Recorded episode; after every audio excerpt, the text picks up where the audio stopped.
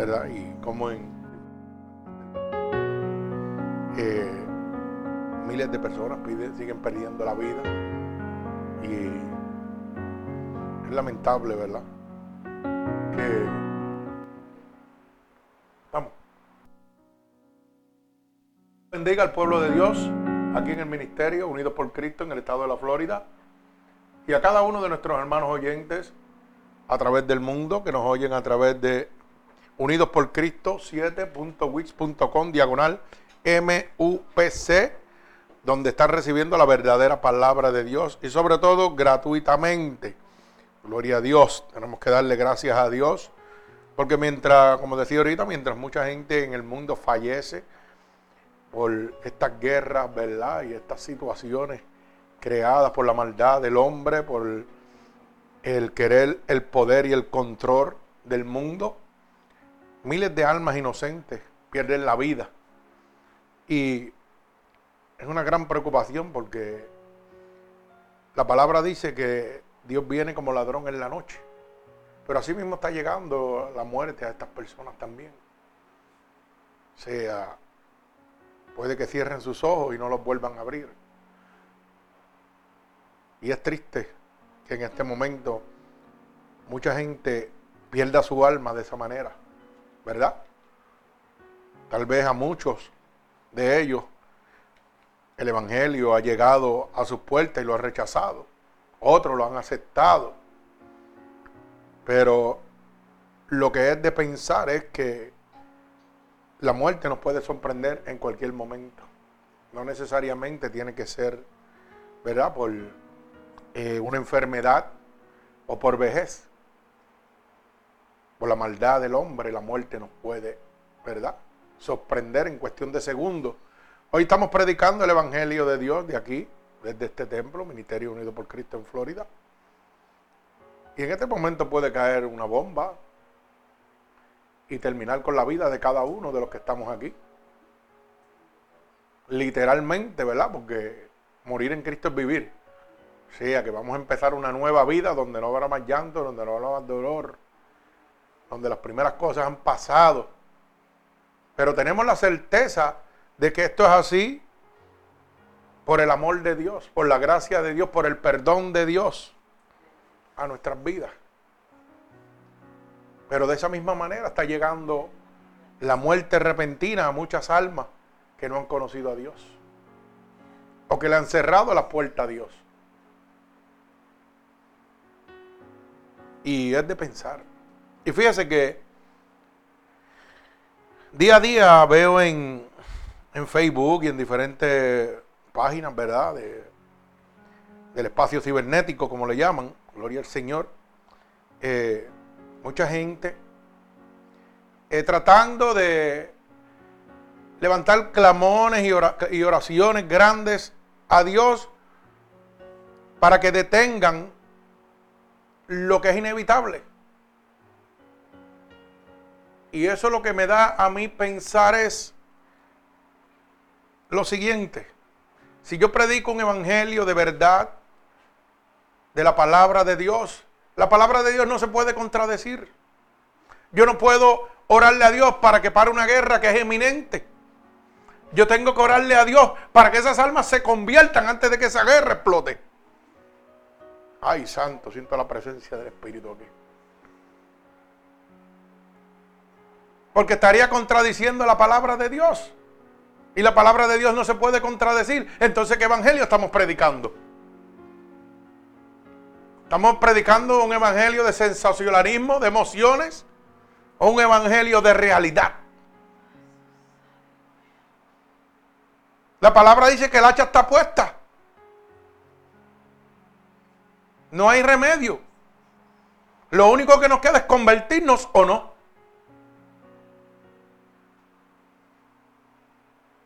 Jeremías predicó 40 años y nadie se convirtió.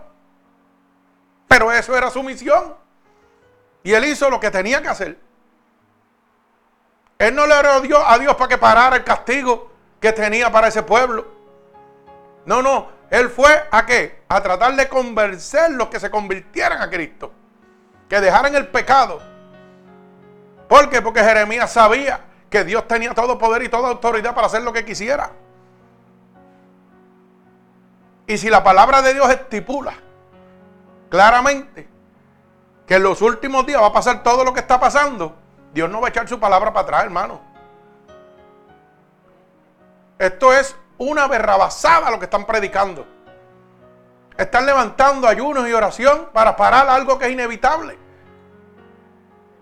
¿Dónde estamos? Perdiendo el tiempo, hermano. Porque lo que tenemos es que evangelizar a esas personas antes de lo que está establecido por la Biblia ocurra. Para que sean salvos. Pero no, estamos dando una falsa esperanza. El gobierno del anticristo se va a montar como está estipulado. Nación contra nación. Padre contra hijo, hijo contra padre se marcarán con el sello de la bestia, no podrán comprar ni vender. Eso no lo va a evitar nadie, hermano.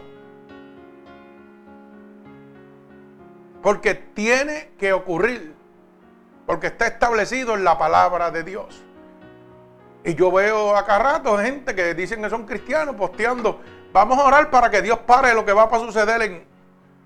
Hermano, usted está orándole a Dios porque cambie su palabra y decimos que, entendemos el Evangelio y decimos que conocemos la palabra de Dios, no los entiendo de verdad. Dios es amor, pero fuego consumidor. Y podemos apiadar a la misericordia de Dios, pero la palabra de Dios no va a cambiar. Dice que es la misma ayer, hoy y por los siglos. Cuando se destudió Sodoma y Gomorra, ¿qué sucedió? Lo mismo. Se le avisó, pero ellos no quisieron cambiar. Pues fueron exterminados.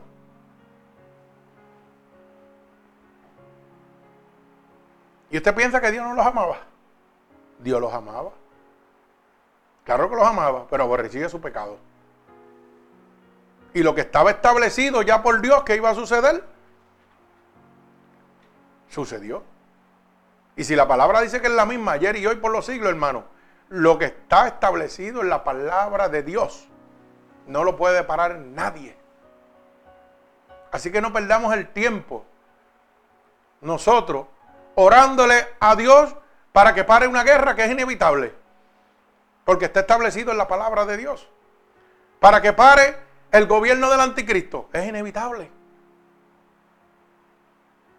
Debemos orarle a Dios para que nos dé sabiduría para que nos llene de su poder, de su unción y de su gracia, para convertir a los inconversos, para que menos almas se pierdan cuando llegue este momento. Mi alma alaba al Señor. Y ahí yo me doy cuenta lo lejos que está la religiosidad de Dios. Orando para que Dios cambie su ley. Ay, santo, mi alma alaba al Señor. Algo que es imposible. ¿Por qué no le ora a Dios para que Dios lo llene de su poder, de su gracia, que derrame dones sobre usted y lo mande a evangelizar, a salvar alma por el amor de Cristo? Ah, eso no lo hace. No, para allá yo no voy, yo me quiero quedar por aquí escondidito. Así estamos viviendo, hermano. Lo que queremos es simplemente aparentar al mundo de que somos los más religiosos, de que somos los más cristianos. Pero realmente, ¿dónde está la voluntad divina de Dios? Si la voluntad divina de Dios es ir y predicar este evangelio a toda criatura, para que sean convertidos en el nombre del Padre, del Hijo y del Espíritu Santo, y que le enseñemos todas las cosas que os ha enseñado. Y es promesa de Dios que estará con nosotros hasta dónde? Hasta el fin del mundo. Mi alma alaba al Señor. ¿Por qué hay tanta gente, tanta gente que dice que son cristianos y con este acabose ahora de quejas y rumores de guerra, están como niños que no han conocido ni la palabra de Dios y dice que son cristianos? Asustados. Están como la cucaracha cuando le van a echar fli, buscando dónde meterse. Ay, santo, mi alma alaba a Dios. Sí, sí, pues a mí me gustan los ejemplos así, fácil para que la gente lo entienda. ¿Ah? Pero si la palabra dice, se levantarán contra ti, pero por un camino tendrán que huir. ¿Ah? Por siete vendrán, pues por uno vendrán y por siete tendrán que huir. Eso es promesa de Dios, no me tocarán. Entonces, ¿por qué usted tiene miedo? ¿Usted sabe por qué usted tiene miedo, hermano? Porque usted no se ha convertido. Usted se ha convencido, pero no se ha convertido a Cristo. Hay muchos convencidos, pero convertidos son muy pocos. Porque el que, se convence oye la palabra, pero hace lo que le da la gana. Y cuando llegan los momentos de aflicción, vuelvo y repito, están como la cucaracha buscando dónde meterse antes que el frío los alcance. O sea, están cogiendo antes que el diablo los agarre. Antes que lo que es inevitable los alcance. Pero dice la palabra que los hijos de Dios no serán tocados. Entonces, ¿por qué te teme? ¿Por qué tiene temor? Mi alma alaba al Señor porque usted no se ha convertido a Cristo. Porque no tiene el escudo de la fe.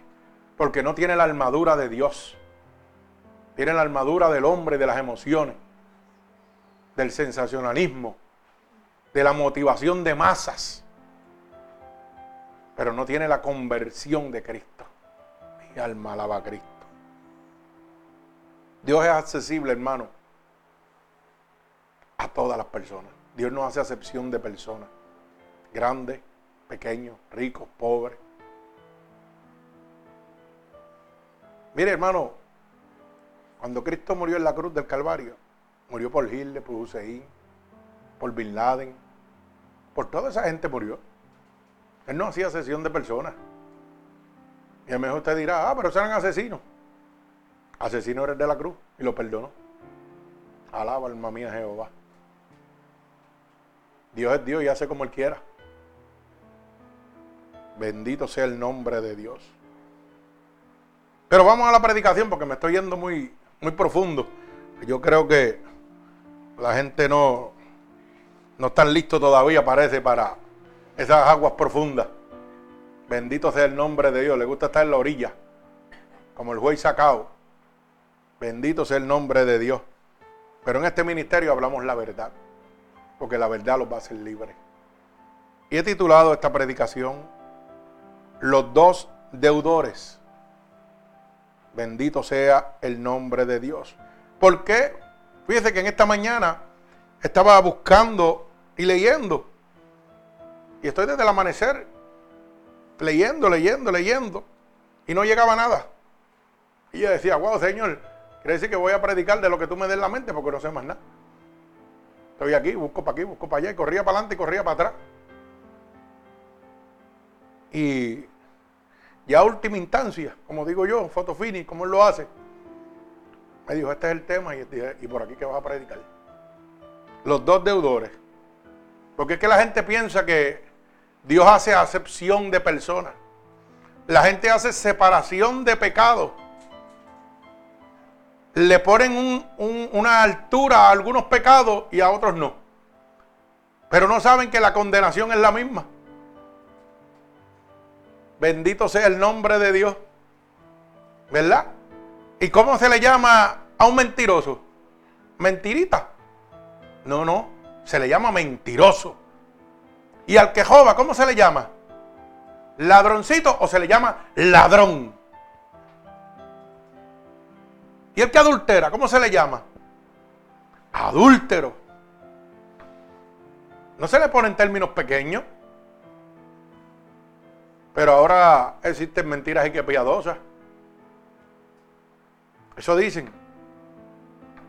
Pero yo quiero que usted me diga que cuando ahorita leamos en Apocalipsis 21.8, Gálatas, y por ahí, seguimos por ahí, el libro romano, Gálatas, Corintios, a ver si es verdad que las mentiras vienen pequeñas o vienen grandes. O las mentiras, las mentiras tienen un solo sai y condenan al lago de azufre y fuego en la muerte segunda. Que si los adúlteros vienen chiquitos vienen, o vienen grandes. Que si los ladrones vienen pequeños o vienen grandes. Lo mismo que usted se joven un dulce, que se joven un centavo, que joven un banco. Como quiera, va a pagar por lo mismo. Pero las religiones son las que le han, le han dado tamaño a los pecados. ¿Para qué? Para mantenerlo a usted en el estado pecaminoso y contento en la supuesta casa de Dios. Porque cuando yo hablo la palabra, como dice la palabra de Dios, por la letra, sin quitarle nada, usted no le va a gustar. Porque el pecado choca contra la voluntad de Dios. Y cuando la palabra habla, oiga, choca con su vida pecaminosa. Y eso a usted no le va a agradar. Mire, usted tiene que aprender una cosa. La Biblia, un libro. Pero ¿cuál es su poder? ¿Sabe cuál es la diferencia de un libro de ciencia ficción? Un libro de caricaturas, un libro de, de ciencia, de biología, de anatomía, a la Biblia. Que cuando usted lee un libro normal, eso lo que hace es educarlo a usted. Pero no hay ninguna transformación, ningún cambio en su vida. Pero la Biblia transforma. Los libros educan, pero la Biblia transforma. Y transforma porque es el poder de la boca de Dios. Lo que usted está recibiendo. Usted no está leyendo una palabra muerta. Usted está oyendo la voz de Dios en su conciencia y en su corazón. En el momento que usted empieza a leerla, Dios empieza a hablarle. Y esa palabra tiene vida. No tiene conocimiento humano, tiene vida de salvación. Por eso cuando usted la lee, le impacta dentro de su corazón, porque es la boca de Dios. Pero los libros nada más educan y usted lo mira como una historia que pasó. Ay, qué bonito. Y a los cinco minutos usted está igual. Pero cuando usted lee la palabra de Dios es transformado por un toque del Espíritu Santo de Dios, porque esta es la boca de Dios que le está hablando. Por eso aquí se predica la Biblia, dice. Bendito sea el nombre de Dios. Así que vamos a la palabra.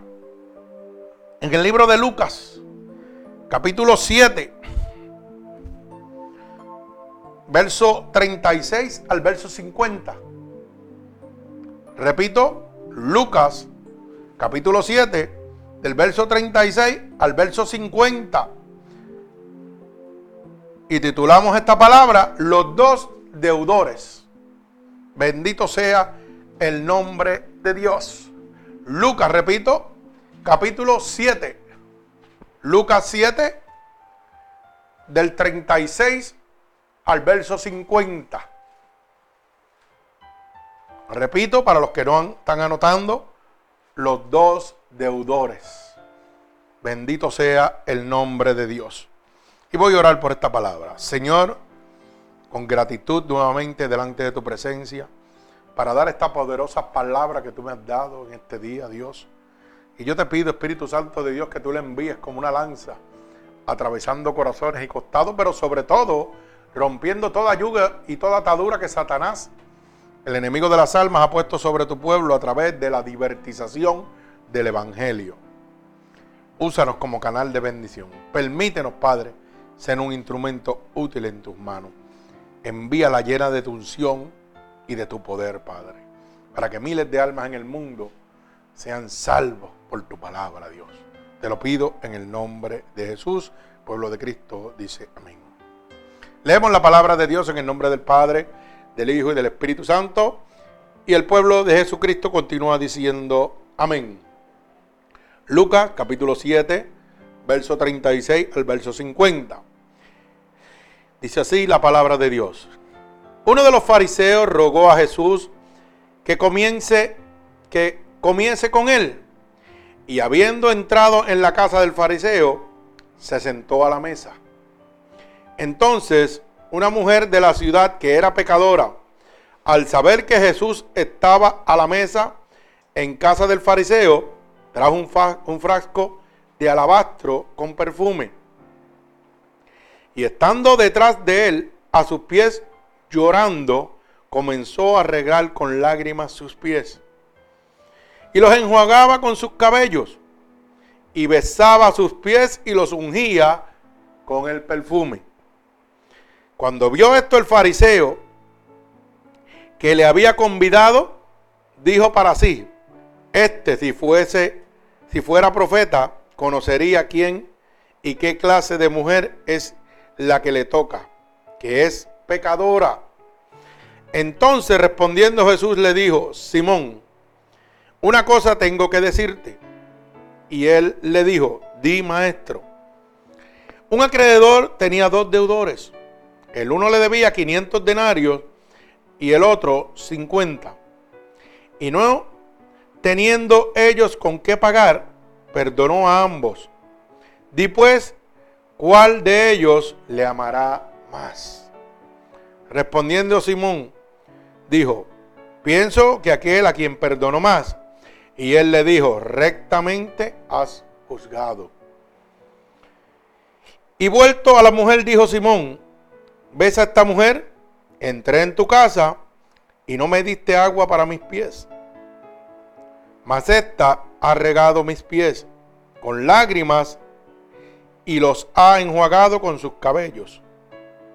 No me diste beso, mas esta, desde que entré, no ha cesado de besar mis pies. No ungiste mi cabeza con aceite, mas esta ha ungido con perfume mis pies. Por lo cual te digo que sus muchos pecados le son perdonados, porque amo mucho, mas aquel a quien se le perdona poco, poco ama. Y ella y a ella le dijo, tus pecados te son perdonados. Y los que estaban juntamente sentados a la mesa comenzaron a decir entre sí, ¿quién es este que también perdona pecado? Pero él dijo a la mujer, tu fe te ha salvado, ve en paz. Señor, añada bendición a esta poderosa palabra de Dios. Qué bonito, ¿verdad? Este mensaje. Gloria al Señor.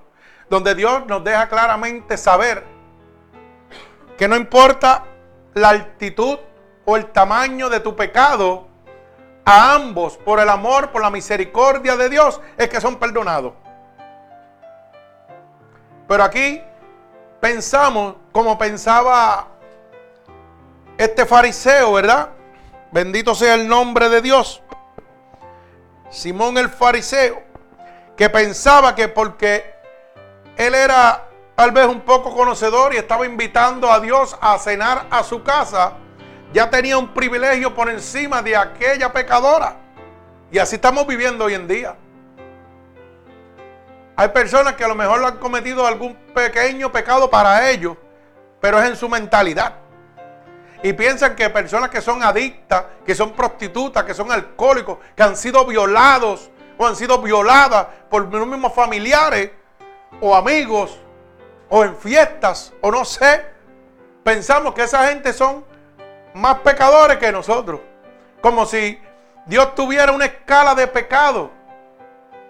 Como si hubiera un castigo para cada pecado diferente. No, hermano. Tanto la prostituta como el adúltero, como el fornicario, como el homosexual, como el lesbiano, como el mentiroso, tienen la misma condenación. Dios no tiene escalas de pecado. Dios tiene consecuencias al pecado. Mi alma alaba al Señor.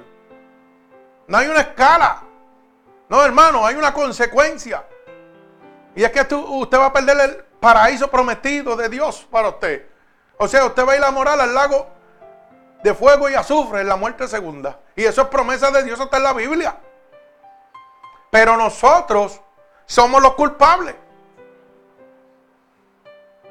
Muchos de nosotros que conocían la verdad de Dios, predicando el verdadero evangelio de Dios, que se han cambiado hoy en día. ¿A qué? A la prosperidad, a la comodidad. Han dejado la voluntad divina de Dios y han cambiado el mensaje de Dios. Porque hoy en día llega una persona a la iglesia y en vez de nosotros predicarle del arrepentimiento y salvación, le decimos, ¿sabes qué? Siéntate ahí, no te preocupes, que poquito a poco Dios va a bregar contigo. Poquito a poco. Entonces quiere decir que yo estoy predicando un evangelio muerto. O el evangelio que yo estoy predicando está muerto. O es mentira. Sí, hermano, porque si yo como pastor le digo a una persona que visita esta iglesia por primera vez, siéntate ahí que Dios va a bregar contigo. Poco a poco Dios te va a cambiar. ¿Sabe para quién yo trabajo? Para el diablo, yo no trabajo para Dios.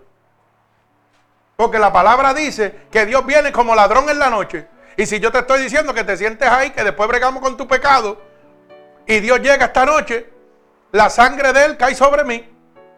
Pues entonces yo no trabajo para Dios, yo trabajo para el diablo. Porque le estoy diciendo, quédate ahí, tranquilito, espera, no te, no te conviertas, suave, que Dios va a bregar contigo, que te estoy haciendo una cama para que el diablo te lleve. Sí, hermano, usted tiene que mirarlo de esa manera. No hay otra manera de mirarlo. La Biblia dice que llame las cosas por su nombre y el pecado es muerte. Punto. Que no hay negocio. La puerta se está cerrando. No hay tiempo para jugar con sus emociones. Es tiempo de hablarle la verdad. Y la verdad os hará libre, dice la palabra de Dios. ¿Cómo es posible que nosotros estemos predicando eso?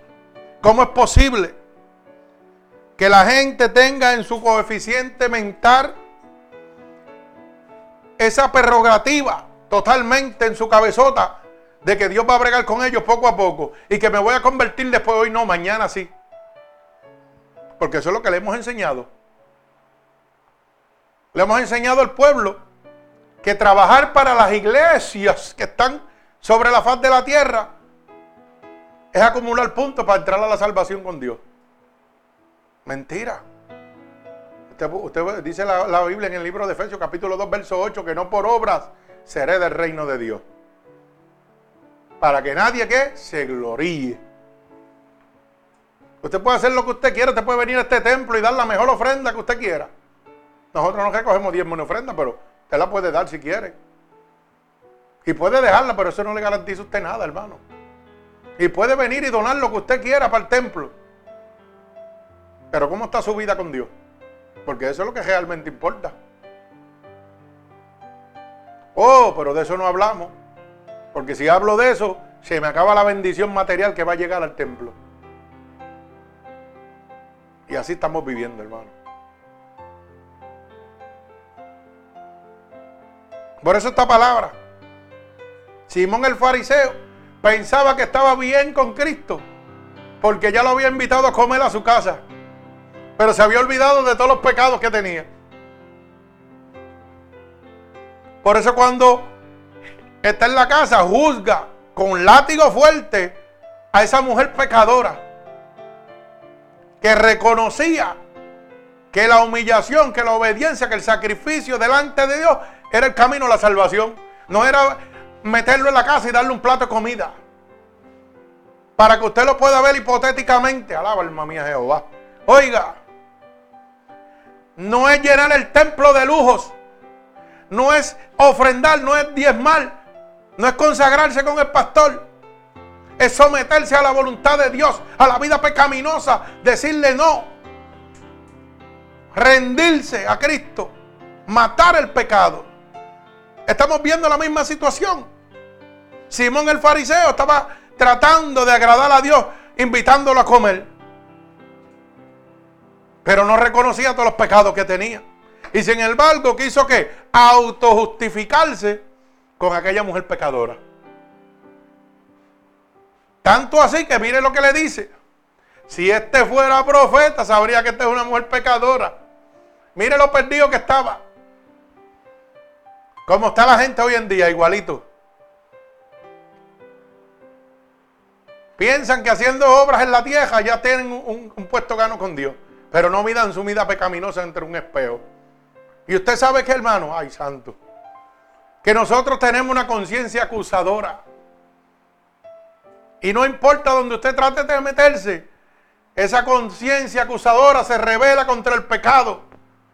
Porque usted se ha, ha sido creado por Dios y para Dios. Y esa conciencia le está hablando, aunque usted sea un hijo del diablo, le está hablando del amor de Dios.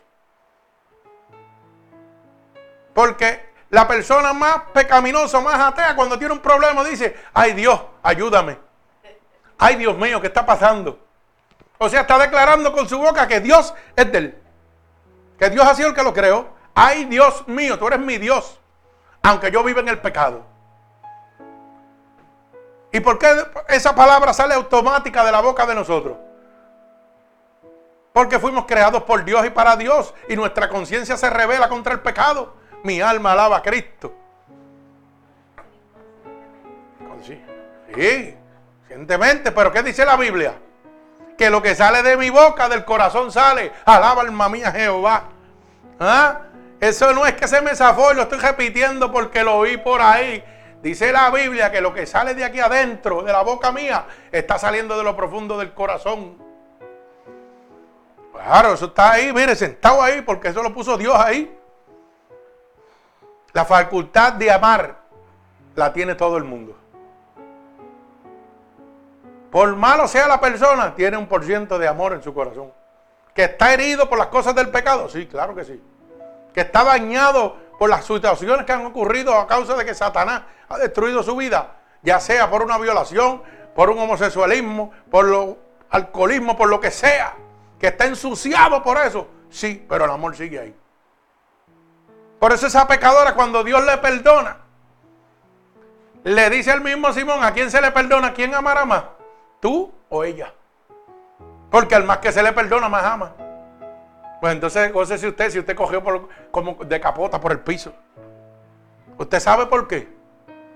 Porque usted va a amar a Dios como nadie lo va a poder amar. No deje que el diablo le diga, mira, tú sabes qué. ¿Te acuerdas cuando te acostabas con tu familiar? No te preocupes por eso. Porque yo te amo. ¿Ah? ¿Te acuerdas cuando te prostituía? ¿Te acuerdas cuando te bojachabas? Cuando usabas droga, cuando tocaste el piso, que te sentía lo más inmundo. Ahí estaba yo, demostrándote que te amo. Porque la palabra es clara. Dice que vino a buscar lo más y lo más despreciado sobre la faz de la tierra que somos nosotros. Gloria a Dios porque yo me peleé hasta las orejas, el cuello y todo. Porque a eso fue que vino Dios a buscar a gente como yo, gente como tú, para que hoy pudiéramos decir que Dios nos ama. Para que esa vida pecaminosa que llevábamos nosotros antes pudiéramos declarar con gloria hoy y con júbilo lo que hacíamos, declarando el poder libertador de Dios. No con vergüenza. Yo digo todo lo que yo hacía y me lo gozo. ¿Sabe por qué? Porque hubo un cambio en mí cuando a Cristo conocí. Y todas las cosas que yo hacía antes ya no las hago más. Mi alma alaba al Señor. Qué bueno es Dios. Y cuando yo declaro mi vida pecaminosa, declaro la gloria de Dios. Declaro que Dios vino a buscarme porque yo estaba perdido.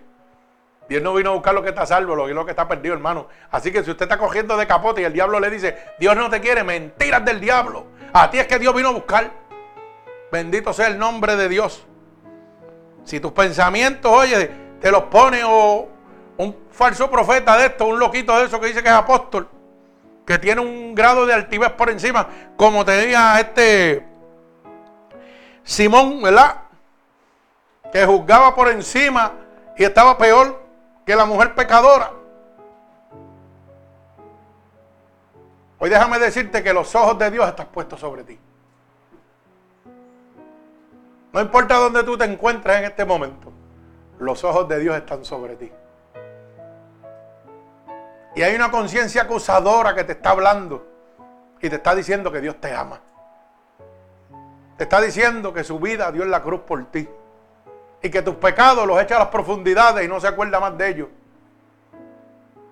Y que te está diciendo en este momento, si alguien está en mí, nueva criatura, y las cosas viejas pasaron, todas son hechas nuevas. Bendito sea el nombre de mi Señor Jesucristo. Fíjese que dice la palabra claramente que Jesús le dice a Simón en una parábola, ¿verdad? Que un acreedor tenía dos deudores. Uno le debía 500 denarios y otro 50 denarios. O sea, que uno le debía más que el otro. Para que usted lo pueda entender, porque si hablamos de denario, mucha gente no lo entiende. Uno le debía 500 dólares para efecto y otro le debía 50 dólares, para que usted lo pueda entender. en el, en el idioma de nosotros. ¿Verdad? Y dice que ninguno de los dos tenía para pagar. Dice, y no teniendo ellos con qué pagar, perdonó a ambos. O sea, que ni el que tenía 50, ni el que debía 50, ni el que debía 500, ninguno de los dos tenían con qué pagar. Pero aquel acreedor los perdonó a los dos. O sea que aquel acreedor miró la deuda por igual. Como Dios la mira. La deuda de tu pecado es igual que la mía. Si yo soy un adúltero, un fornicario, un prostituto, un borrachón, o he cometido actos lascivos o lo que sea, Dios me mira igual que uno que me da una mentirita que dice que es piadosa. Igualito. Porque no hace excepción de pecado ni de persona. La condenación es la misma. Y dice que aquel acreedor perdonó a ambos. Pero hay una pregunta. Y le dice a Simón, Simón, si a ti te perdonaron 500 y al otro le perdonaron 50, ¿a quién le perdonó más? Y Simón le contesta, ¿verdad? Al que se le perdonó más. Y Jesús le dice, ciertamente, has dicho lo correcto. Al que se le perdonó más. Porque más va a amar. Oiga bien lo que le estoy diciendo. Usted lo está mirando humanamente. No mire esta parábola humanamente. Mírela espiritualmente. Usted la está mirando por cantidad. Y no se mira por cantidad. Sino por la base del perdón que es el amor de Dios. Lo que está hablando es del agradecimiento. Si a mí Dios me perdona más pecados que a usted, yo voy a amar más a Dios. So, voy a ser más agradecido con Dios que usted. Porque voy a tomar en cuenta el gran perdón que Dios está poniendo sobre mi vida. Eso es lo que está hablando la palabra.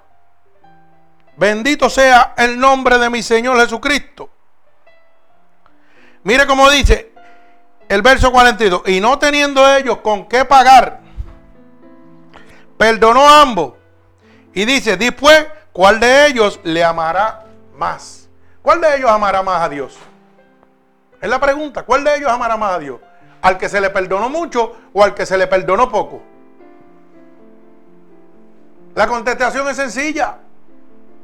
Cuando usted hace algo agradecido, mire, para que lo pueda entender, voy a repetir esto porque esto hay que mirarlo de una sola manera y es la manera que Dios quiere que usted lo vea, la manera espiritual no la manera humana. Si usted viene a mí ha cometido una falta grande y yo le digo, tranquilo, no hay problema, no ha pasado nada. Pero va donde otra persona y comete una falta menor que la que cometió conmigo. Y la persona que usted cometió la falta le dice, tampoco hay problema, yo te perdono, no te preocupes. ¿A quién usted aprecia más el perdón? Básicamente sencillo, el que más le perdonó. Porque usted le hizo más daño a la otra persona.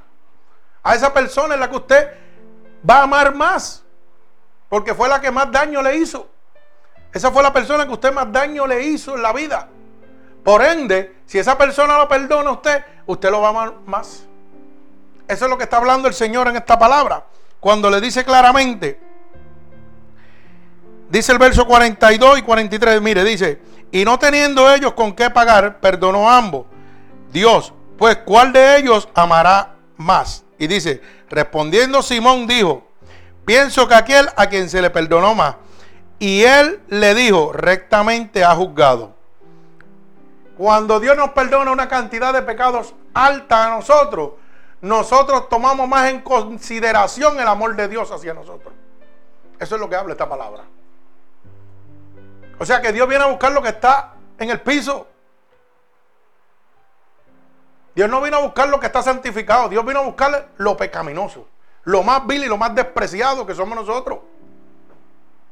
Que somos lavados por la sangre de Cristo. Sí, amén. Pero cogimos de capota primero. Nos arrastramos por el piso y hicimos 20 cosas. Y a ese fue que Dios vino a buscar. Para demostrarle su amor. Mire, una persona que Dios perdona de pocos pecados. Oiga bien, las posibilidades altas de recaer nuevamente al mundo son enormes.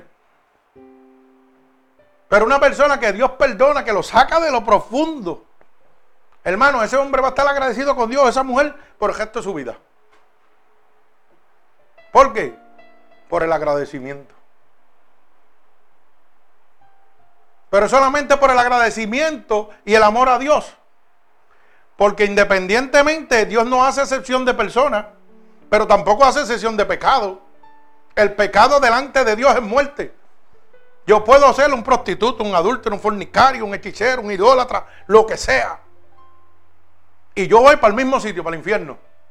Y usted simplemente puede ser un mentiroso nada más y se va para el infierno conmigo. Vamos en el mismo carro, no nos podemos apear.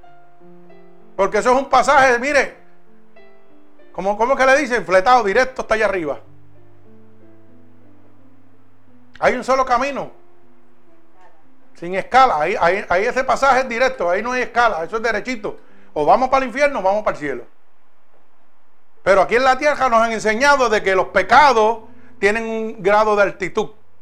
Y eso es mentira. Lo vamos a ver en la Biblia, lo dice claramente. Tanto es lo mismo para el que miente como tanto es lo mismo que joven, que adultera, que fornica, el que viola, el que mata, es igualito. Yo me voy para el mismo sitio. Y está establecido por la palabra de Dios. Pero ahora me dice, no, le voy a meter una mentirita piadosa a este aquí. Una mentirita piadosa. Eso no existe. Eso son inventados por las religiones, pero la Biblia dice lo contrario. Apocalipsis 21.8 habla claro de eso. Gálatas capítulo 5, verso 19, también habla claro de eso. Al que joba lo llama ladrón, no lo llama ladroncito. Al que miente no le dice mentirosito, le dice mentiroso. Al que adultera le dice adúltero. Dice que las cosas se llaman por su nombre. Lo que pasa es que el hombre ha tomado la facultad de limitar el pecado para que usted siga viviendo la vida pecaminosa. Pero eso no trabaja así. Bendito sea el nombre de Dios. Dice el verso 44. Y vuelto a la mujer, dijo a Simón, ¿ves a esta mujer?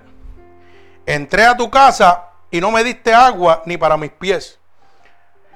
Mas esta ha regado mis pies con las lágrimas y las ha enjuagado con sus cabellos. No me diste beso, mas esta desde que entré no ha cesado de besar mis pies. No ungiste mi cabeza con aceite, mas esta ha ungido con perfume mis pies. Por lo cual te digo que sus muchos pecados le son perdonados, porque amó mucho más aquel a quien se le perdona poco, poco ama. Así que hermano, si usted se siente en este momento y, y fíjese, yo quiero que usted entienda esto, hermano oyente yo no sé la situación que usted ha vivido en su vida, pero toda persona que, como dice la palabra, por cuanto todos pecamos, estamos destituidos de la gloria de Dios. Y el pecado es muerte. Y al pecado ser muerte, vivimos una vida pecaminosa. Yo no sé cuál es su situación. No sé cuál ha sido la adversidad suya. Hay personas que han sido violadas. Hay personas que en su matrimonio han sido maltratadas. Hay personas que realmente el alcoholismo ha destruido su vida, la prostitución, eh, las drogas, ¿verdad? Pero de todo eso, Dios tiene el poder y la autoridad para librarnos. Cuando, como dije ahorita al principio, para que lo pueda entender nuevamente, usted viene a un templo de Dios y yo le digo a usted, yo como pastor, como siervo del Altísimo, le digo, siéntate ahí, que Dios te va a perdonar poquito a poco. Estoy errando. Estoy mintiendo. ¿Usted sabe por qué? Porque lo primero que dice la palabra de Dios es que Dios viene como ladrón en la noche. ¿Y cómo llega un ladrón en la noche? Cuando usted no se lo espera. O sea que Dios puede llegar ahora mismo. Usted está sentado aquí, Dios puede llegar ahora mismo. Pues yo no puedo decirle a usted que se siente ahí, que Dios le va a perdonar los pecados mañana o pasado. No, no, hermano, si yo le digo eso, yo trabajo para el diablo, yo no trabajo para Dios. Porque lo que estoy es acomodándolo a usted para que el diablo lo destruya. Eso de que, ¿qué pasa? La gente tiene hoy en día la cabezota de que mañana, que pasado, que el otro día, que el otro día, que el otro día, que el otro día. Pero si la Biblia dice que Dios viene como ladrón en la noche. Así le pasó a la gente diluviar con el arca de Noé. Dios le dijo a Noé, prepara un arca en un sitio donde no llueve, en el monte más alto de la faz de la tierra. Y él le dijo, viene un diluvio, avísale a todo el mundo que se convierta, venga, que se monten en el barco. ¿Y qué pasó? Nadie le creyó, dijeron, ese tipo está loco. Ese tipo está loco. Está creando un barco en un monte donde nunca llueve. Y en unas alturas donde jamás el agua va a llegar. Así fue, hermano. Esto no fue ni un chiste, esto es realidad. Y lo trataron de loco. Cuando empezó el diluvio, ¿qué sucedió? El Señor le habló y le dijo, montate tú y siete descendientes. Noé había sido obediente, había recogido una especie en pareja de cada animal. Hizo lo que Dios le dijo. Le hizo un barco que hoy día, para que usted si no se está instruyendo, metas a internet, encontraron partes de eso y da las medidas que dice la Biblia. Y en el lugar donde estaba establecido. ¿Y qué sucedió? Dice la palabra que vino un gran viento y cerró la puerta. No fue Noé. Noé no cerró la puerta del barco. Fue un gran viento y cerró la puerta. ¿Y qué sucedió? Todos perecieron. Todos. Toda una humanidad completa pereció. Pero Dios le estuvo hablando. Y le habló claro, Noé no le dijo, mira, el diluvio viene mañana pasado, sigan brincando y saltando. Le dijo, no, montesen, que viene el diluvio, ya Dios me habló. Hoy en día, como hay tanto loco embustero por ahí, que han dicho que Cristo viene hoy, viene mañana, viene pasado, ya la gente que está oyendo la verdadera palabra de Dios dice, ah, pero eso están diciendo hace dos mil años. Y Cristo no acaba de venir. ¿Y qué le pasó a Noé? Llegó cuando nadie lo esperaba. ¿Y qué le pasó a Sodoma y Gomorra? Estuvo brincando, saltando. Y Dios le dijo, arrepiéntase, cambie. Y de los destruyó. Y le avisó que dejaran su vida de homosexualismo, de lesbianismo, de idolatría, de hechicería. Y el único que sacó, ¿quién fue? Al justo Lot, a su esposa y a sus hijos. ¿Y qué le dijo a la esposa de Lot? No mires atrás lo que estás dejando porque te vas a convertir en estatua de sal. ¿Y qué hizo ella? Codiciando todo lo que había atrás, todo ese mundo de inmundicia, miró atrás al pecado. Y ahí mismo se quedó. Y se salvó Lot y sus dos hijas. Y podemos estar todo el día aquí hablando de diferentes historias bíblicas que hablan y certifican claramente que cuando Dios habla, las cosas suceden. Punto. Eso, eso no lo va a cambiar nadie. Por eso dije al principio de esta predicación, dije bien claro, ¿Cómo es posible que haya iglesias, pastores, evangelistas que estén haciendo ayunos y oraciones y que para parar lo que es inevitable? Eso es una perdedera de tiempo. Porque lo que está escrito en la palabra de Dios no puede echarse atrás.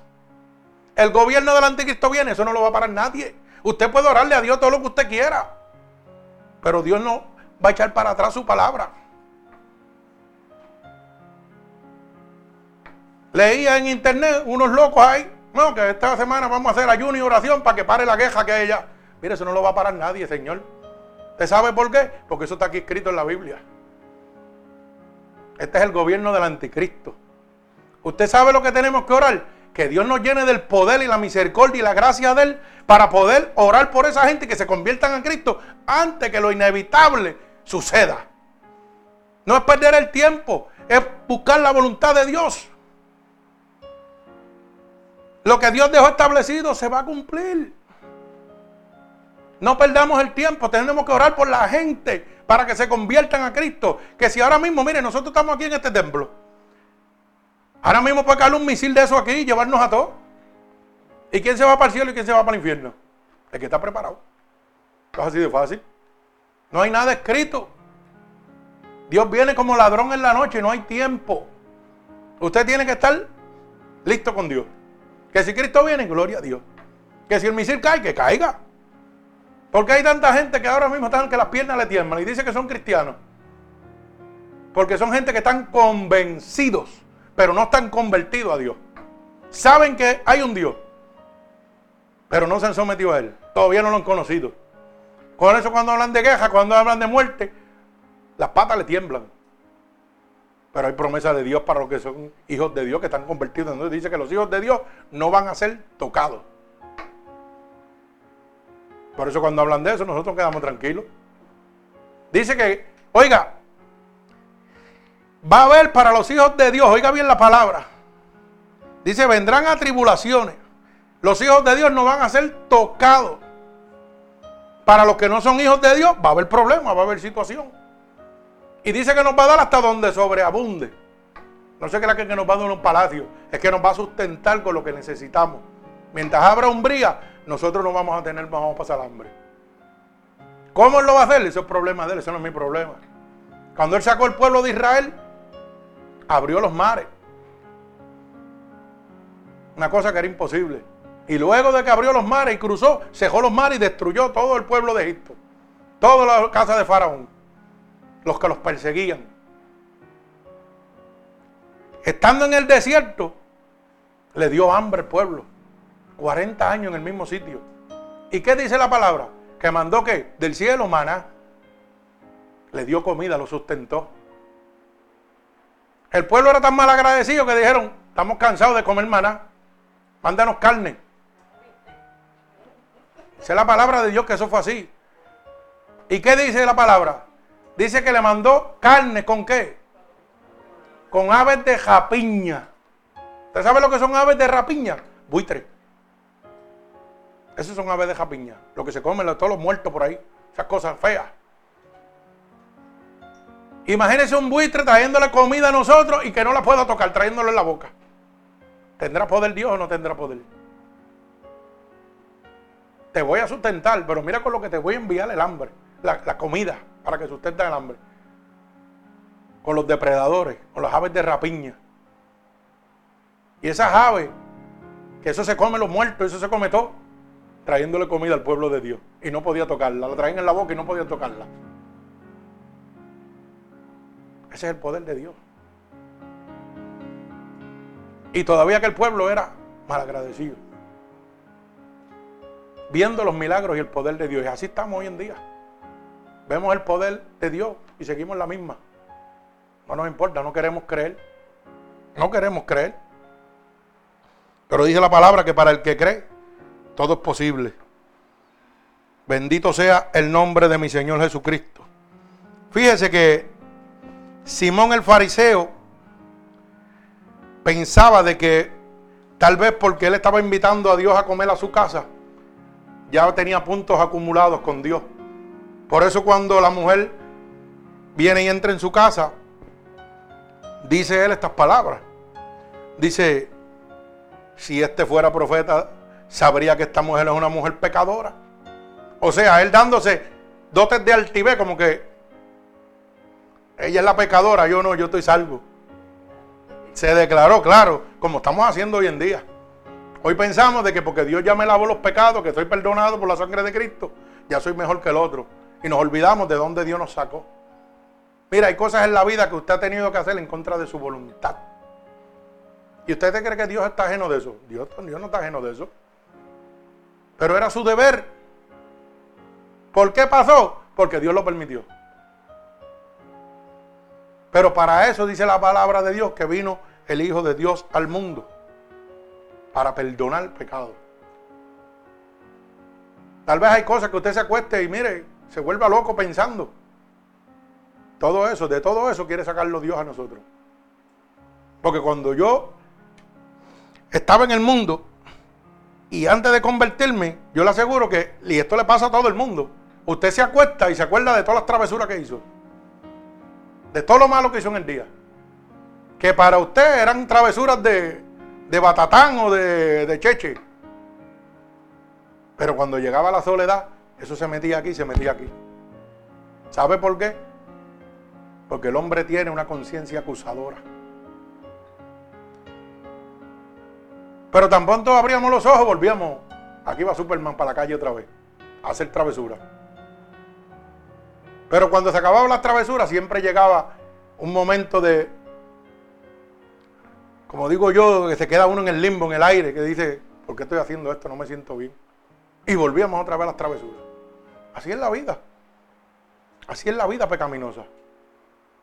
Pero esa conciencia siempre nos estaba hablando y nos estaba hablando. Porque nosotros fuimos creados por Dios y para Dios. Bendito sea el santo nombre de mi Señor Jesucristo. O sea que en esta parábola que acabamos de leer, lo que estamos viendo es que habían dos deudores. Pero sus posibilidades eran las mismas. ¿Por qué eran las mismas? Porque para Dios no hay acepción de personas. Sus posibilidades eran las mismas, eran el perdón. Un perdón que los dos iban a obtener por el amor y el sacrificio de Dios en la cruz del Calvario. A Dios no le, no le importaba si aquel fariseo guardaba algunos de sus mandatos y, violaba a otros, o aquella mujer los violaba toditos. A él lo que le importaba era que había muerto por los dos. Y eso es lo que usted tiene que entender. Que lo que nos han hecho creer es falso. El pecado no tiene altitud. El pecado tiene condenación. Punto, se acabó. Aquí no hay pecado grande ni pecado pequeño. Los dos lo van a llevar al mismo sitio, al infierno. Por eso es que el enemigo está tomando tanta ventaja en la vida de nosotros. Porque nosotros pecamos pensando de que, ay, no, esto, Dios, esto no es nada. Esto es un pecadito de mentira. Eso no existe, hermano. La Biblia dice que llame las cosas por su nombre. Que la verdad nos va a hacer libre. Pero claro, si, usted es una persona que se dedica a la cajato mentir y usted viene a mi iglesia y yo no le hablo del pecado, usted está gozoso, se va a sentar todos los días ahí. Todos los días. Pero cuando yo le hable del pecado, que la mentira lo condena, ay, ya me dio un golpe en la vajiga, ay, me dio uno por la cabeza. Y tal vez no vuelva más. Tal vez no vuelva más. Pero ese no es mi problema. Yo hice lo que tenía que hacer, hablar la verdad de Dios. Porque la verdad lo va a hacer libre a usted. Y dice la Biblia en el libro de Eclesiastés, de Ezequiel capítulo 3, verso 15 en adelante, dice que si el impío fuese a morir por su pecado y yo como pastor no le avisare, de cierto él morirá por su pecado, pero su sangre caerá sobre mí. ¿Usted sabe lo que está diciendo eso? Que si yo no le hablo la verdad a usted, usted se va para el infierno y yo también. Por eso que yo no concibo todavía en este momento como hay tanta gente predicando mentiras, sin importarle ¿a dónde van a ir a parar? Y eso es sencillo, porque no creen en Dios.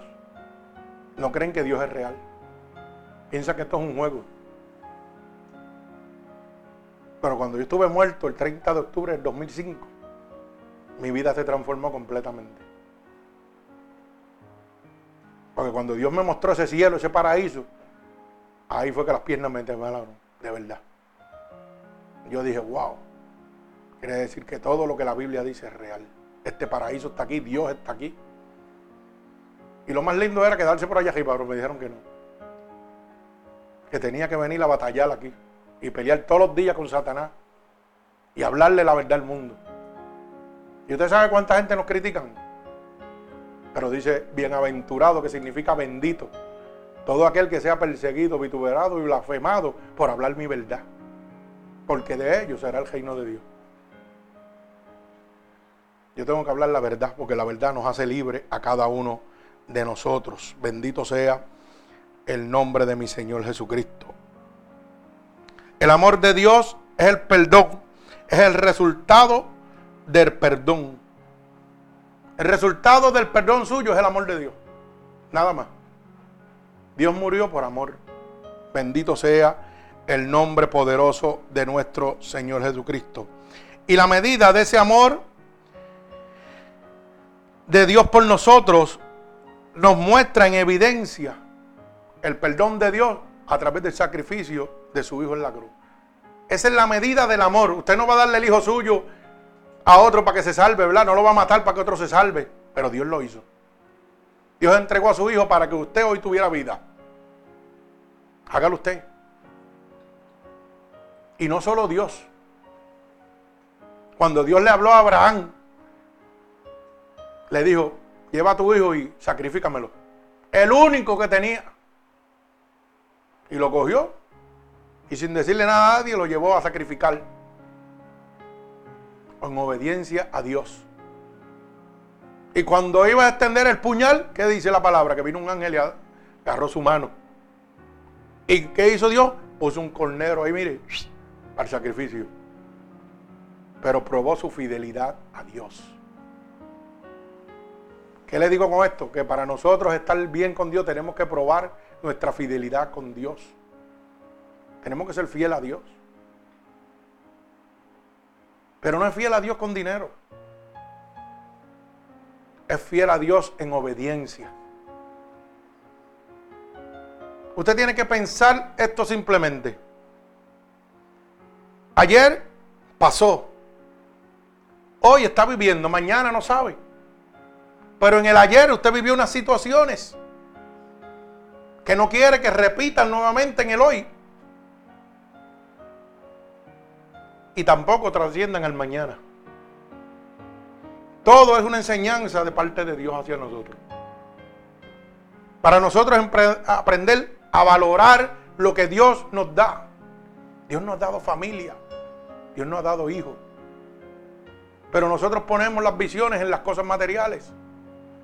Y a veces es mejor sacar un poco de tiempo y usted disfrutarlo con sus hijos, con sus amistades, con sus seres queridos, que darle cajos, casas y 20 mil cosas. Porque todo eso se va a quedar aquí. Todo eso se queda aquí.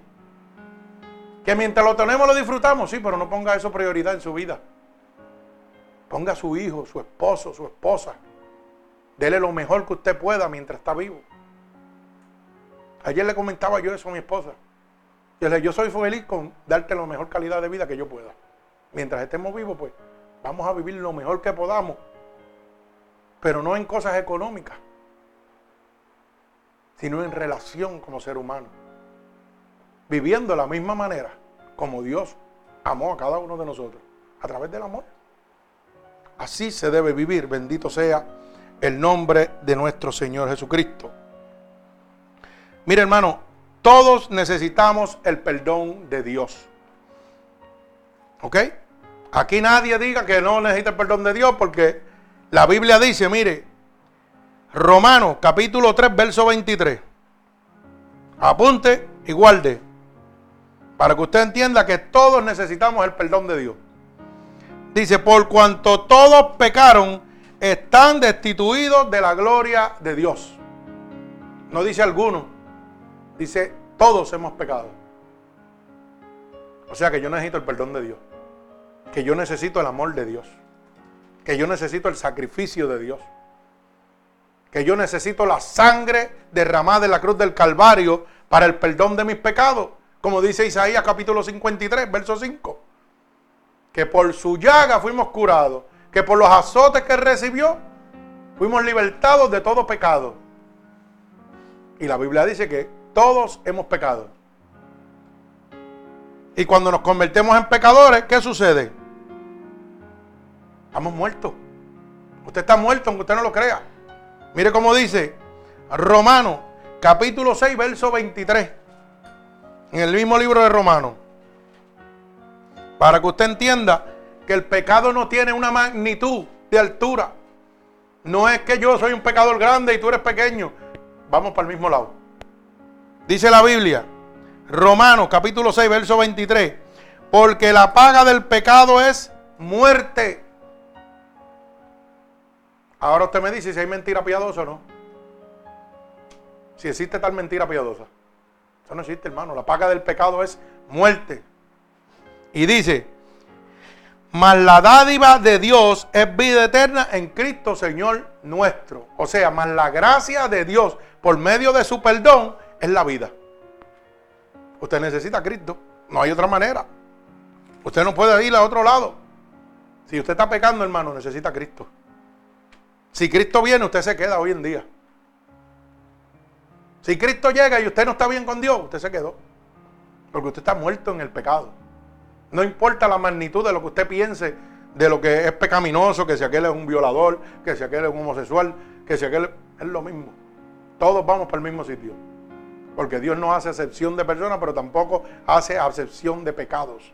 Pecado es muerte, punto. Y la dádiva de Dios, que es la gracia de Dios para nosotros, es vida.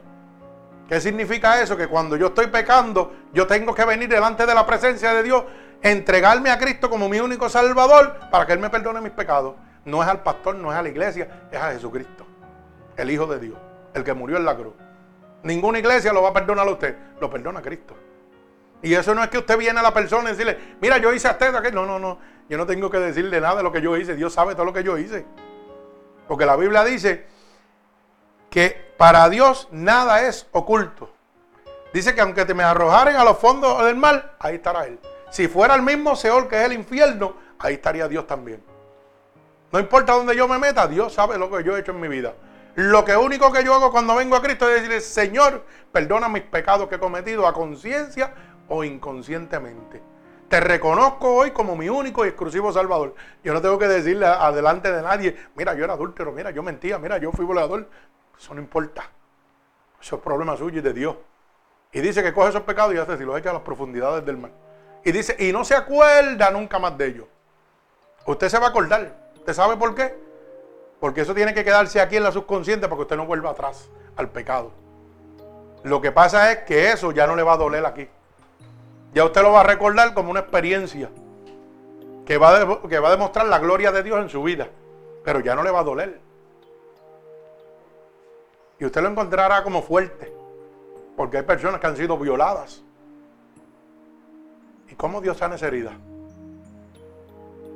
Porque Dios es Dios.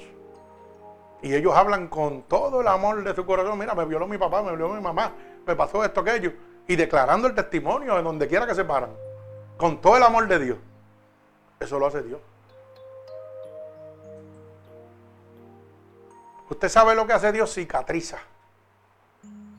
Mire, tal vez en este momento hay secuelas del pasado en su vida que todavía perturban su, su, presente. Tal vez situaciones que usted tuvo antes.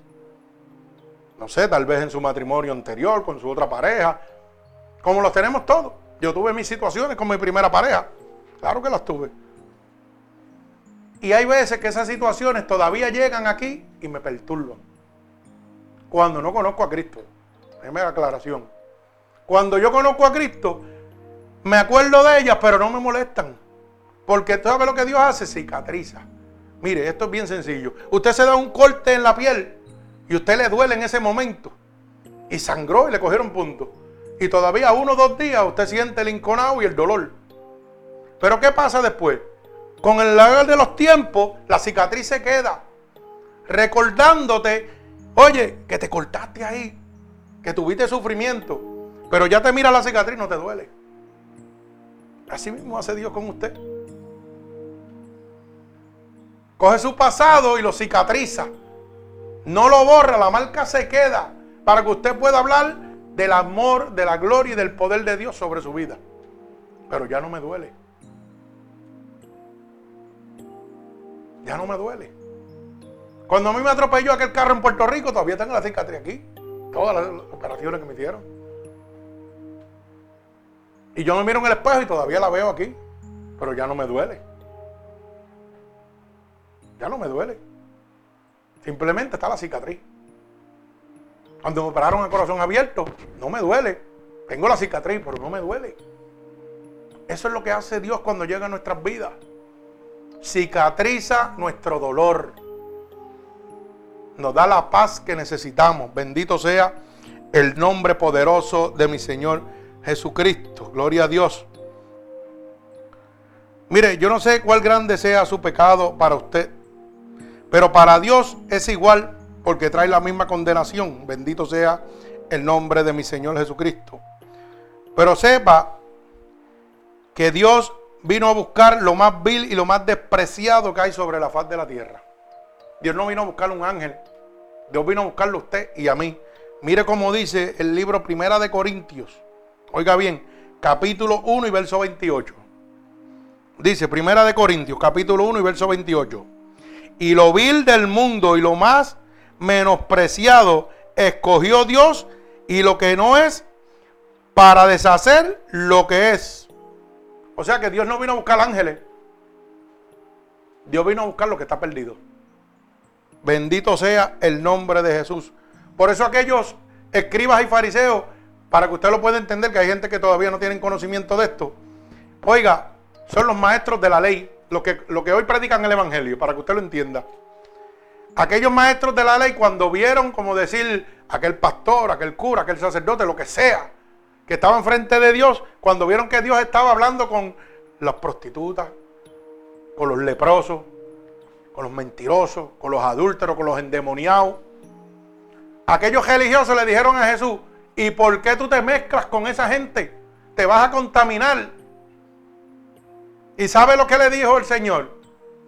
Porque los sanos no necesitan médicos, pero los enfermos sí. ¿Me entendió? Los sanos no necesitan médicos, los enfermos sí los necesitan. Los pecadores necesitan de Dios. Y hoy en día predicamos el Evangelio y mire, estamos por allá arriba. Vemos a una persona con necesidad en la calle, no le hablamos, no le damos un plato de comida. ¿Mm? Vemos un ambulante que necesita y teniendo los bolsillos llenos nos hacemos los locos. Créalo. Pasamos un cajo último modelo, pero aquel está desamparado allí. Y decimos que amamos. Y decimos que le servimos a Dios. Y así está viviendo la gente, hermano. Los predicadores, los evangelistas están viviendo así. Se trepan allá arriba y no conocen a nadie. No les importa el dolor ajeno. ¿Sabe por qué? Porque Dios nunca los ha cambiado. Bendito sea el nombre de Dios. Hay gente que no conoce, es más, gente que no son convertidos, que tienen mejor corazón que los mismos cristianos. Para que usted lo sepa. Gente que no son convertidos, que Dios les toca su corazón y bendicen a los que están afuera, sin ser cristianos. ¿Y por qué usted cree que lo hacen? ¿Usted sabe por qué lo hacen? Le voy a explicar por qué lo hacen. Porque ese corazón le pertenece a Dios. Y si Dios le dice brinca, ellos van a brincar. Y si Dios le dice siéntate, ellos se van a sentar. Mire, días anteriores salí yo con mi esposa ahí a, a ver qué fue, Kentucky, ¿verdad? Algo así por ahí. Salimos así. Y pasamos así, había un varón con uno de esos que decía, Dios bendiga, qué sé yo. Y entramos y compramos una cosita. Sentamos así. Cuando yo pasé por el frente de él, ¿sabe lo que Dios me dijo? Me llevó a la palabra y me habló audible. Y me dijo, haz con tu prójimo lo que tú quisieras que hicieran contigo. Haz con él lo que tú quieras que hagan contigo el día que tú estés en esa situación.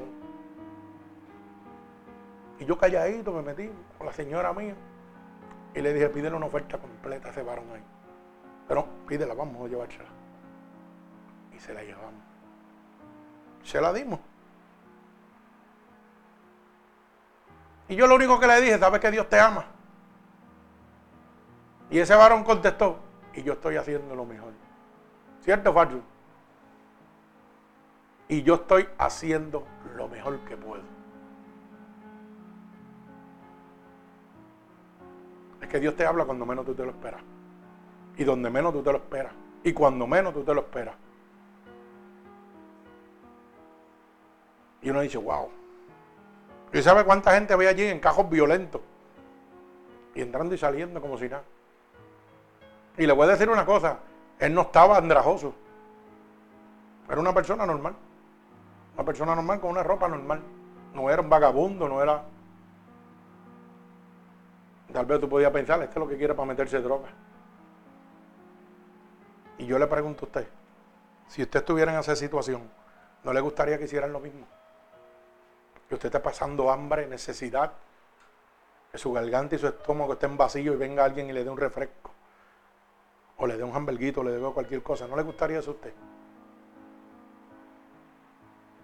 La Biblia habla de eso y dice, y dice claramente, hacer con tu prójimo lo que tú quieres que tu prójimo hiciera contigo. En eso se basa el amor de Dios. Exactamente. Dice la Biblia claramente, tuve hambre, me diste de comer, tuve sed y me diste de beber. Por eso estaré contigo. Bendito sea el nombre de mi Dios Todopoderoso. O sea que Dios vino a buscar lo que está perdido. Mi alma alaba a Dios. Sabe que todos hemos pecado, siendo por lo tanto todos somos deudores de Dios. Por eso la Biblia dice, Romanos 3:23, por cuanto todos pecamos destituidos de la gloria de Dios. Necesitamos a Cristo. No hay nadie sobre la faz de la tierra que no necesite a Dios. Todos nos hemos alejado siendo preciso ser hallados por Dios. Cada uno de nosotros nos hemos alejado.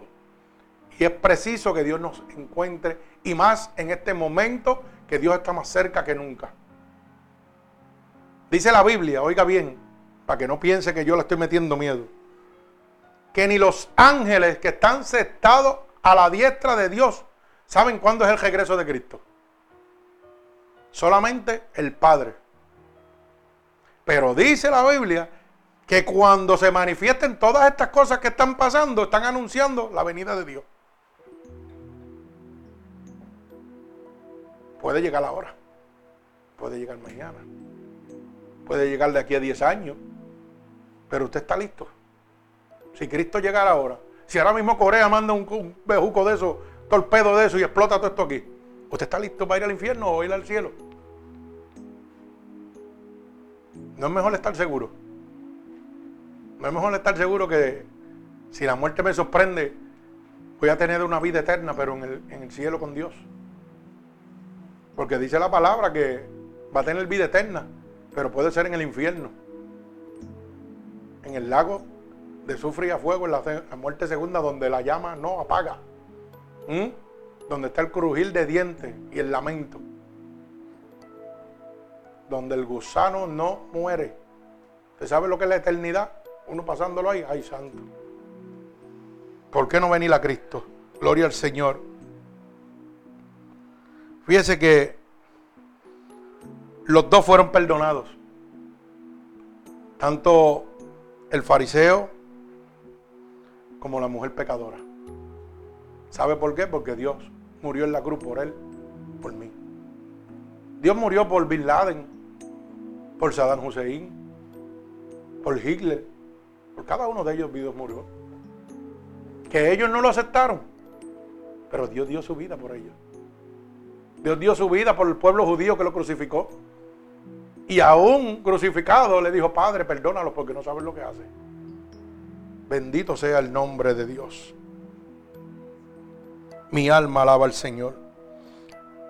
¿Sabe qué, hermano? Esto nos muestra que el alcance del perdón de Dios es también igual para todo el mundo y completo. Dios no le da el perdón a mitad a nadie. Lo perdona totalmente. Bendito sea el nombre de Jesús. Por eso Nicodemo, un deudor, poco. Nicodemo era un, un, una persona súper inteligente en la época de Jesucristo. Y cuando encontró a Jesucristo de frente, ¿qué le dijo? Tienes que nacer de nuevo. Con todo lo que sabía Nicodemo, que para mí era un bruto, pero la Biblia, la gente, los teólogos dicen que era un inteligente. Pero para mí era medio bruto. ¿Sabe por qué? Bien sencillo, yo digo las cosas como son. Para mí era medio bruto porque cuando Jesús le dice, tienes que nacer de nuevo, Él le dice, ¿y cómo, Señor, un hombre viejo puede entrar al vientre de su madre y nacer de nuevo? Y el Señor le dijo, tienes que nacer de agua y de espíritu. Si yo le pregunto a alguno de ustedes, Tienes que nacer de nuevo. ¿Tú me vas a decir eso? Yo creo que no me vas a decir eso. Es más, estoy 100% seguro. Porque usted no puede meterse al vientre de su madre nuevamente. Eso es imposible. Eso es una berrabasada. Y eso era el tipo más inteligente de aquella época.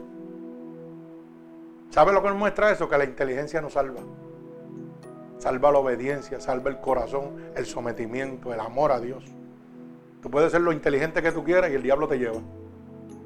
Pero salva el corazón, el amor a Cristo. Bendito sea el nombre de mi Señor Jesucristo. Por eso Dios le dijo, tienes que nacer de agua y de espíritu. Hay que bautizarte para el perdón de los pecados, para que vuelvas a nacer de nuevo, una nueva criatura. Porque con toda esa inteligencia se lo estaba llevando el diablo. Para que usted vea, y predicando el Evangelio, alaba alma mía Jehová. Bendito sea el nombre de Dios. El ladrón de la cruz era un deudor grande. Le debía mucho a Dios. Nicodemo supuestamente él creía que le debía poquito. Ah, mis pecados son pequeños. Y Dios le dijo que tenía que nacer de nuevo. Aquel ladrón en la cruz, que era un asesino, un violador, porque todo dice la Biblia que todo aquel que iba a la cruz del Calvario era lo más terrible, porque ese era, ese era el castigo más terrible que existía. Tenía que ser un ladrón desastroso.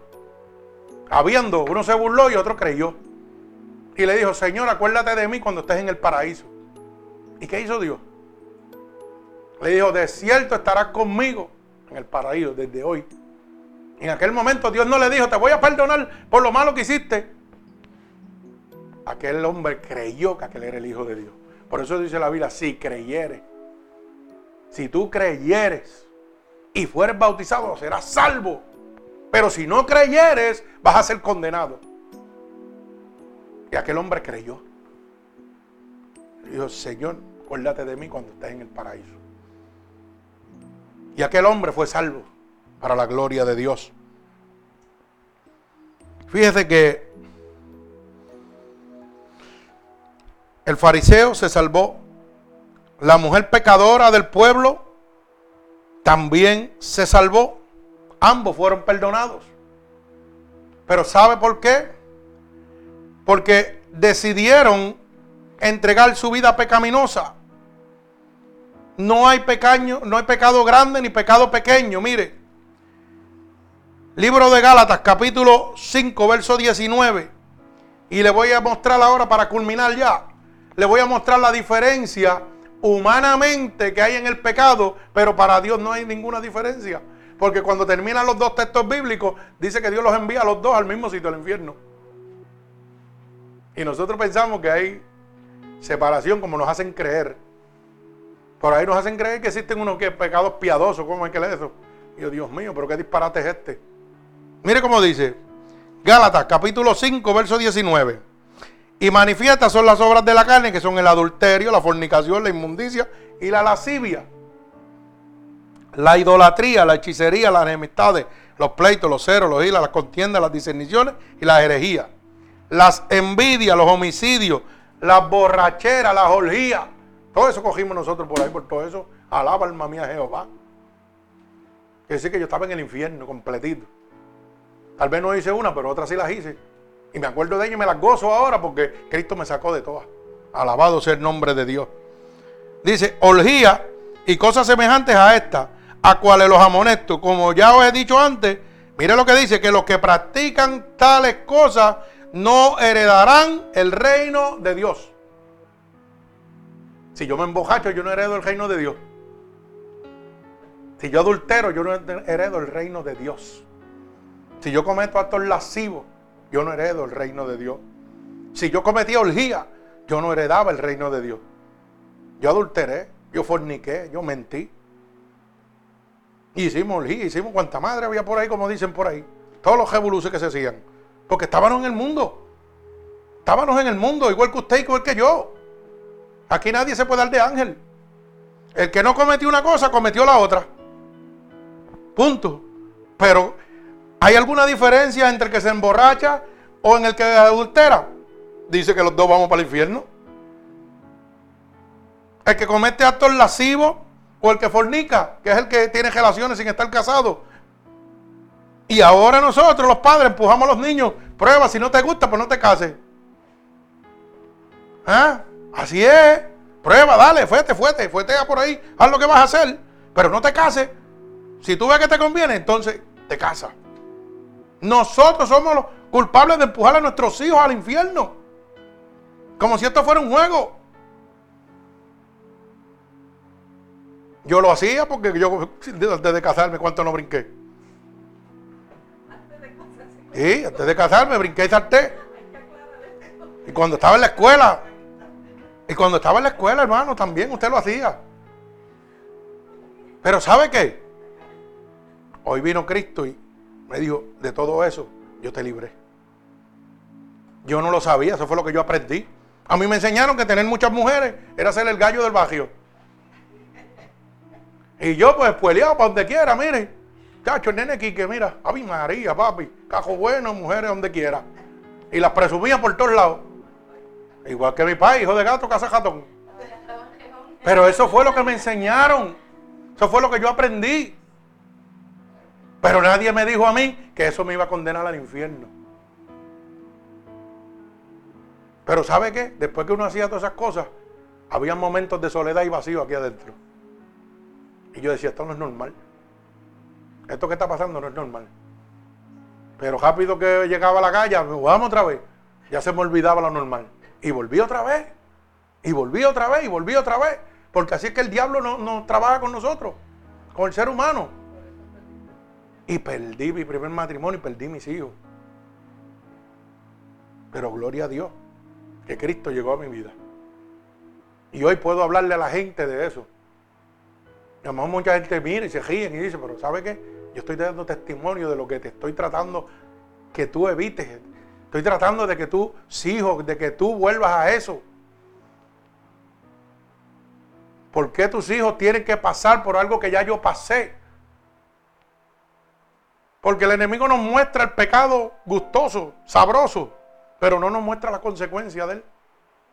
Bendito sea el nombre de mi Dios. Mi alma alaba a Jesucristo. Pero está claro que los que practican tales cosas, dice la Biblia, que no heredan el reino de Dios. Entonces, si yo no heredo el reino de Dios, ¿cuál me queda? El de Satanás, no hay más ninguno. No hay más ninguno.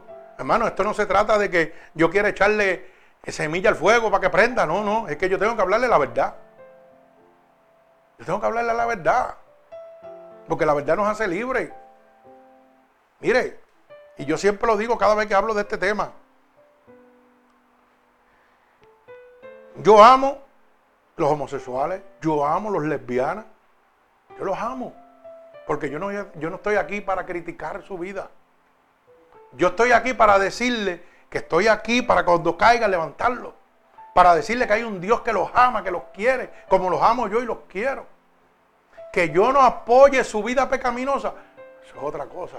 Ellos en lo suyo, yo en lo mío. Pero el día que vengan ante mí, yo vengo a hablarle del amor de Dios. No vengo a decirle que Dios te va a condenar porque estás haciendo eso. Eso es trabajo de Dios, eso no es trabajo mío. Trabajo es decirte que yo te amo. Trabajo mío, Dios me puso en esta tierra para decirte que yo te amo, que Cristo te ama, que estoy aquí para ayudarte en lo que sea, para servirte. Ese es mi trabajo como pastor. Pero las religiones piensan diferente los condenan cuando Dios es el único que tiene la autoridad. Hermano, tenemos un libre albedrío. Ellos tienen derecho, como tuve yo, de tomar la decisión que yo quería. Como dije ahorita, el pecado de ellos es igual que el que yo tenía. Por lo que ellos hacen van al infierno y por lo que yo hacía también. Y el único que me perdonó fue Cristo. Y Cristo me dijo, te amo. Ven a mí que te quiero perdonar. Y eso es lo único que yo puedo decirle. Por favor. Mire, mi hijo es homosexual. Mi hermano es homosexual. Mi hermana es lesbiana. Y yo los amo. Y yo los amo con todo el amor de mi corazón. Con todo el amor de mi corazón. Y les he servido infinitamente. Y estoy aquí hasta el último día de mi vida para servirle. Pero también le he hablado claro. Y tengo amistades homosexuales y lesbianas que me quieren, pero por montón. Y yo los quiero por montón también. Y nunca entramos en un tema de discusión. Porque Dios no me vino, me puso a mí aquí para predicar el evangelio de castigar. Dios me puso frente de ellos para hablarle del amor. Para decirle que estoy aquí para ayudarlo. Para servirle en lo que sea. Como un inconverso, como un converso. Todos tenemos derecho a tomar la decisión que nosotros queramos. Bendito sea el nombre de mi Señor Jesucristo. Mire como dice Apocalipsis 21, 8, para que usted pueda entender que también hay otros pecados que nosotros miramos que no son nada y nos mandan al mismo sitio. Igualito. Mire, dice Apocalipsis capítulo 21, verso 8. Pero los cobardes, los incrédulos, oiga bien la palabra, los abominables, los homicidas, los fornicarios, los hechiceros, los idólatras. Y mire lo que dice, y todos los mentirosos. Alaba alma mía Jehová. ¿Y ahora qué pasó? Y todos los mentirosos tendrán su parte en el lago que arde con fuego y azufre, que es la muerte segunda. ¿Cuál es el lago de muerte y azufre? El infierno, Satanás. Y ahora pregunto yo, ¿hay mentira pequeña? ¿Hay mentira piadosa? Dice todo. Así que me parece que las cosas se están poniendo difíciles. Dice que los incrédulos, si usted no cree, se va a perder. Se va para el infierno. Pero uno tiene que hablar la verdad. Porque la verdad lo va a hacer libre usted y a mí. A mí como pastor y a usted. Porque lo va a sacar de la vida pecaminosa. Nunca nos enseñan esto. Siempre nos enseñan a. Ah, meter una mentirita para que te ayuden con esto, te ayuden con lo otro. Fíjate que eso va a pasar con ficha. Y si Cristo viene y usted metió esa mentira, mire lo que dice que usted va para el infierno. Es triste, hermano. Es bien triste. Bendito sea el nombre de mi Señor Jesucristo. Así que culmino con esta palabra y dice, entrad por la puerta estrecha, porque ancha es la puerta y espacioso el camino que lleva a la perdición, y muchos son los que entrarán por ella. O sea, la puerta para entrar al cielo va a ser angosta. La de la gente perderse es bien, bien grande y dice que son mucha gente la que se van a perder. Dice, porque estrecha es la puerta y angosto el camino que lleva a la vida y pocos son los que la hallarán. ¿Por qué dice que pocos son los que la hallarán? Porque poca gente va a tener el privilegio de oír la verdadera palabra de Dios. Por eso hay tanta gente engañada por ahí donde quiera que se meten y le están quitando los chavitos y están jugando con ellos y le ponen música, le ponen pantalla y le ponen aire acondicionado. Y dice que pocos serán los que van a encontrar esa puerta. Bendito sea el nombre poderoso de Jesús. Mire, igual de esta enseñanza que Así yo escribo así como los locos de vez en cuando. ¿Y sabe qué? Que el diablo permite que las personas vivan alejados de los problemas. ¿Usted sabe por qué? Porque el diablo quiere que usted no sienta la necesidad de que usted necesita a Dios. Y a veces, ah, yo no necesito a Dios, yo no tengo problemas. Pero si tiene un montón de problemas. Aunque no tenga problemas económicos, aunque no tenga problemas con su familia, tiene problemas con Dios. Porque si está mintiendo, usted se va para el infierno. Tiene un problema con Dios. Bendito sea el nombre de mi Señor Jesucristo. Pero ¿sabe qué? Tus pecados son como una cárcel. Lo que pasa es que en esa cárcel tú te sientes tan cómodo que tú no, sientes la necesidad de salir afuera de esa cárcel. Pero ¿sabe qué? La puerta hoy en día está abierta. Porque Cristo te está llamando. Pero un día la puerta se va a cerrar y ya va a ser muy tarde. Cristo te está llamando, Cristo te está diciendo, hey, estoy aquí. Vengo como ladrón en la noche, cuando menos tú te lo esperas. Un día esa puerta se va a cerrar y es cuando Cristo venga. O esa puerta se puede cerrar que tú fallezcas. Puede pasar cuando, cuando menos tú se lo esperas la puerta está abierta. Cuando esa puerta se cierre va a ser muy tarde, hermano. A veces, como dije ahorita, el enemigo no quiere que tú salgas de la vida pecaminosa y te hace sentir bien en esa vida. Pero ¿sabe qué? Para eso está la palabra de Dios que nos habla. Y esta palabra poderosa de Gálatas y de Apocalipsis 21, 8 yo sé que le ha abierto la luz del entendimiento a mucha gente que me están oyendo alrededor del mundo, que no sabían que el simplemente mentir los condenaba a ir al infierno. Que no sabían que simplemente emborracharse los condenaba a ir al infierno. Y ojo, hay que hacer las aclaraciones claras, cosas claras como tienen que ser. La Biblia no dice que no beberás. La Biblia dice no te emborracharás. ¿Ok? que hay una realidad que cuando Cristo llega a mí yo no necesito ni beber porque el Espíritu me limpia completo. Amén. Pero yo tengo que decir las cosas como son. Las religiones vienen y te dicen, entraste que la iglesia no puede no darte ni una cerveza. Mentira. Lo que no puedes es emborracharte, que es lo que te condena. Ahora, que cuando el Espíritu de Dios engendra dentro de ti, se acabó la cerveza, se acabó todo, porque tú, yo no necesito nada de eso. Yo para gozar me gozo en el Espíritu de Dios. Y Dios lo saca. Como termina el cigajillo, como termina cualquier vicio de tu vida. Cuando la gente dice, ay, que el cigajillo es muy fuerte, que yo no lo puedo dejar, mentira es el diablo. Tú lo que no quieres es aceptar a Dios. Eso es mentira. Porque si el médico te dice, te vas a morir, tienes que dejar de fumar mañana, mañana dejas de fumar. Aunque lleve 50 años fumando. Eso está en la mente aquí y en el juego de Satanás. Dios liberta, dice la palabra de Dios. Y cuando entra, sana de lo que sea. La semana yo fui al médico, hacerme unos estudios, y ahora la doctora me dijo que tengo tiroides. Y yo me le eché a él y le dije, yo le dije, mire, eso está mal. Usted te equivoca porque mire la gordura mía, ¿cómo yo voy a tener tiroides? Y ella me dijo, tú tienes tiroides de la flaca, de la que te va a poner flaco. Y yo le dije, eso es mentira, porque mira cómo estoy, yo no bajo nada.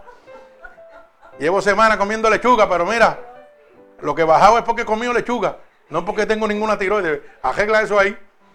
Y me dijo, no, no te voy a dar medicamento, voy a hacer más estudios a ver si, cómo está esa tiroides.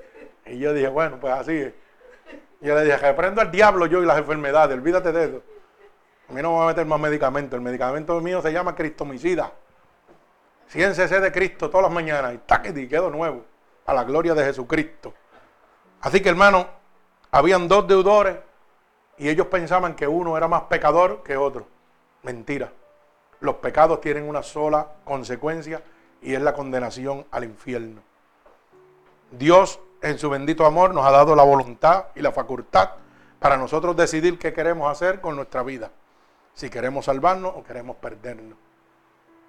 Y este es el momento que Dios ha escogido para cada uno de ustedes si quieren aceptar a Cristo como su único y exclusivo Salvador los hermanos oyentes o aquí en el templo, lo único que tienen que repetir es conmigo estas palabras. Señor, estoy delante de tu presencia en este momento. Y hoy me he dado cuenta de que todo pecado tiene una sola conclusión y es la muerte en el infierno. Así que te pido que me perdones por todos los pecados que he cometido a conciencia o inconscientemente, Padre. Tu palabra dice que si yo declaro con mi boca que tú eres mi Salvador, yo sería salvo. Y en este momento yo estoy declarando con mi boca que tú eres mi Salvador. Tu palabra dice que si yo creyera en mi corazón que tú te levantaste de entre los muertos, yo sería salvo. Y yo sí creo en este momento dentro de mi corazón que tú te has levantado de entre los muertos. Así que te pido que me escribas en el libro de la vida y no permitas que me aparte nunca más de ti.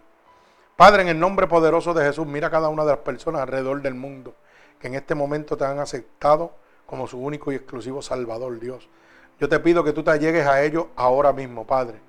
Padre, que en el momento preciso, ahora, Señor, tú pongas tu mano poderosa sobre cada uno de ellos. Que derrames la unción de tu Santo Espíritu como confirmación en este momento, Dios, que tú los has recibido como hijos tuyos en este momento por el poder y la autoridad que tú me has dado, yo declaro en el nombre poderoso de Jesús un toque del cielo sobre cada uno de ellos en este preciso momento, como confirmación, Padre, de tu recibimiento en el reino de los cielos, Señor. Tócalos a la distancia, úngelos con tu espíritu. Levanta un vallado de ángeles ministradores con sus espadas desenvainadas a favor de ellos, que los cuiden de toda chance del maligno en este momento, Padre. Yo los ato con cuerdas de amor a ti en el nombre poderoso de tu Hijo amado Jesús. Y el pueblo de Cristo dice amén. Amén. Dios les bendiga.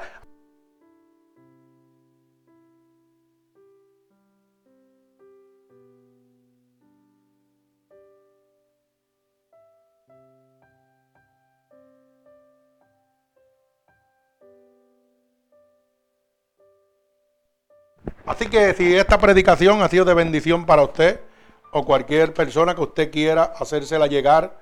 Recuerde que no tiene que pagar nada, todo es gratuitamente.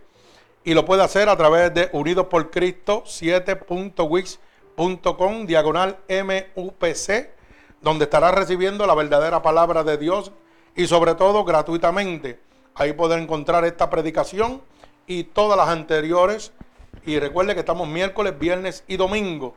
Miércoles y domingo, a las, eh, miércoles y viernes a las 8 y domingo a las 11 y a las 8.